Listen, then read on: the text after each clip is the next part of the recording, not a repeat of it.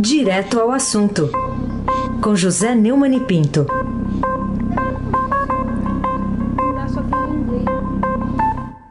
Neumani, bom dia. Bom dia, Raíssen Abac, Carolina Ercolim. Bom dia. Afrânio Vanderlei, Moacir Evangelista Biasi, Bárbara Guerra. Bom dia, Clã Bonfim, Emanuel Alice Isadora. Bom dia, melhor ouvinte, ouvinte da Rádio Eldorado, 107,3 FM. Raíssen Abac e o craque. De 14 setores da economia, só quatro se recuperaram de perdas, é o que destaca hoje o Estadão em manchete. E do que, de que o país depende, Neumann, para se recuperar dos terríveis impactos da pandemia, como revela essa notícia? É, o impacto negativo na economia provocado pela Covid-19 está começando a se dissipar, segundo a reportagem do Estadão.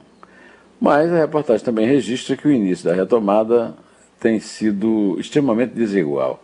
A manchete do Estadão hoje dá conta de um estudo da, do Itaú Unibanco, obtido com exclusividade pelo jornal, indicando que apenas quatro dos 14 setores analisados conseguiram superar a freada brusca gerada pela pandemia no nível da atividade do país.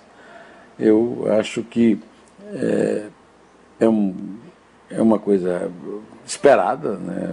afinal de contas nós estamos ainda parados, é, isolados em casa, fazendo isolamento social para não haver a, a, a, o contágio caiu a velocidade. Então, o consórcio dos jornais está dando uma é, média de mortes de mais ou menos 400, 500 pessoas por dia, mas isso ainda é um número alto, dois, três aviões que caem, né, usando a comparação do, do, do Mandetta, que foi o primeiro-ministro da Saúde que enfrentou a pandemia.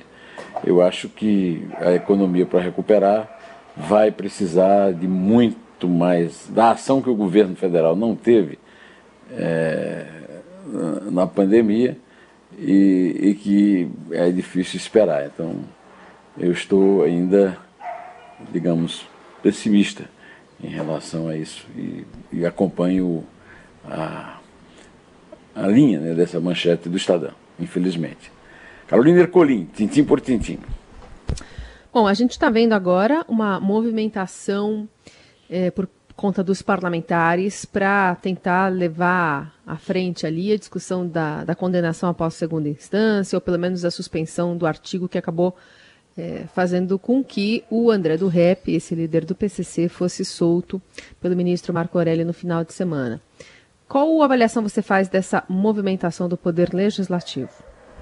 O... Carolina, o...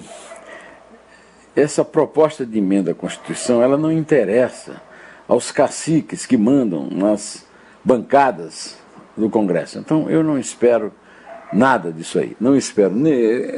Eu espero hoje uma decisão, como aliás os jornais já estão dando, é, contra o, a soltura, o habeas corpus concedido por Marco Aurélio Melo, da maioria do plenário, que agora tem 10, com a aposentadoria do ex-decano Celso de Mello.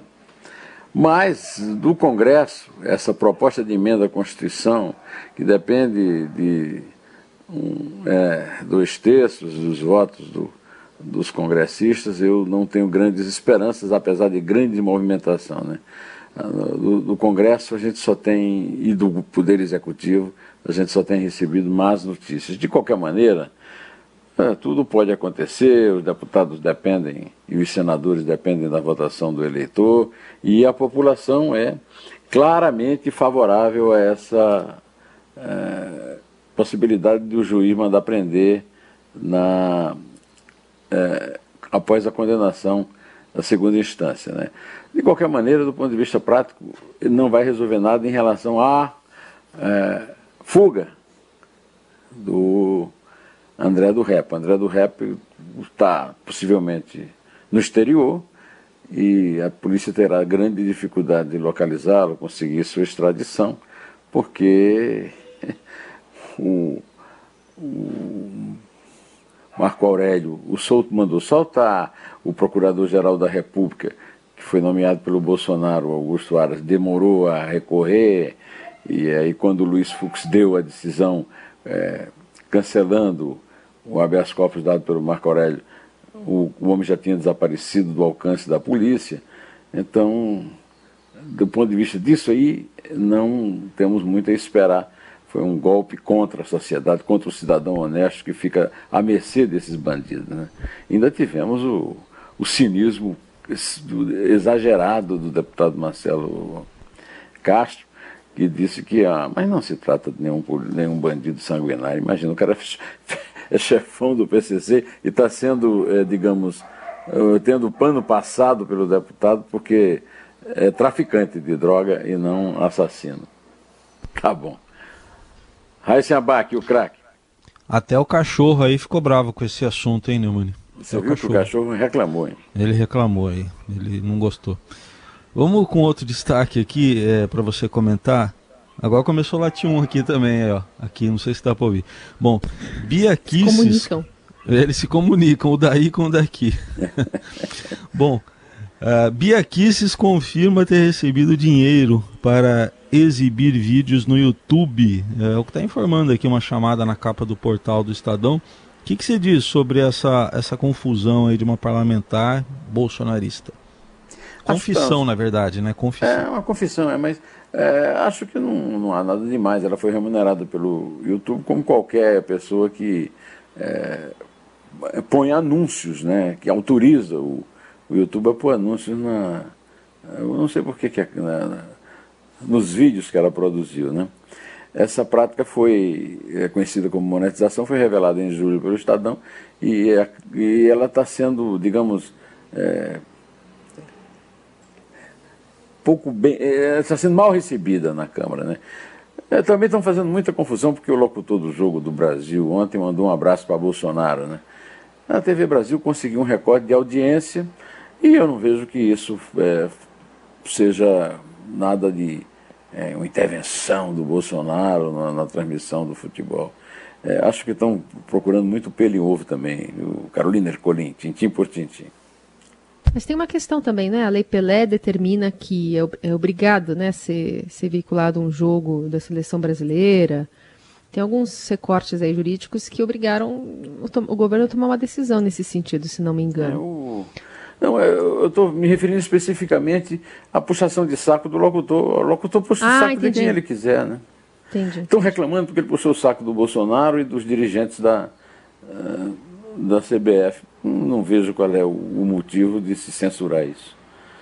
Eu não acho que foi uma coisa legal, mas não, também não foi nenhum crime de é, lesa democracia. Né? Carolina Ercolim, tintim por tintim. Vamos falar então sobre o artigo As Mãos Sujas de Sangue dos Falsos Garantistas. Qual a conexão que você constata entre essa blindagem dos políticos corruptos e a libertação do, do André do Rep, né, esse traficante, pelo decano Celso, uh, Celso de Mello, não, pelo decano agora Marco Aurélio Mello? É, no, na linha fina do meu artigo, publicado na página 2 do Estadão, eu escrevi que traficante do PCC solto pelo STF é beneficiado por lei que protege políticos suspeitos. E termino o artigo lembrando que a desmiolada canetada do novo decano expõe muito mais a imagem da corte do que a correta, embora inócua, derrubada dela pelo presidente do nada excelso pretório, a qual dirigiu críticas descabeladas. E lembra ao desembargador Maierovitch decisões similares tomadas pelo mesmo relator, que ora recebe mais pedidos de liberação de chefes do crime organizado. O jurista lembrou o caso do chefão mafioso italiano Antonino Salamone, cuja extradição pedida pela Itália foi negada por Marco Aurélio Mello em 1995, sob o argumento de uma salada mista de decisões de cortes brasileiras e italianas.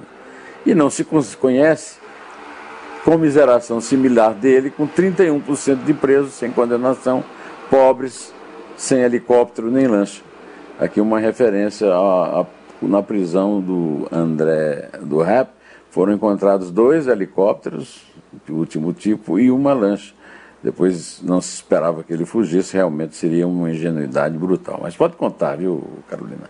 Já nosso tempo aqui já está esgotado. É três. É dois. é um. Inter.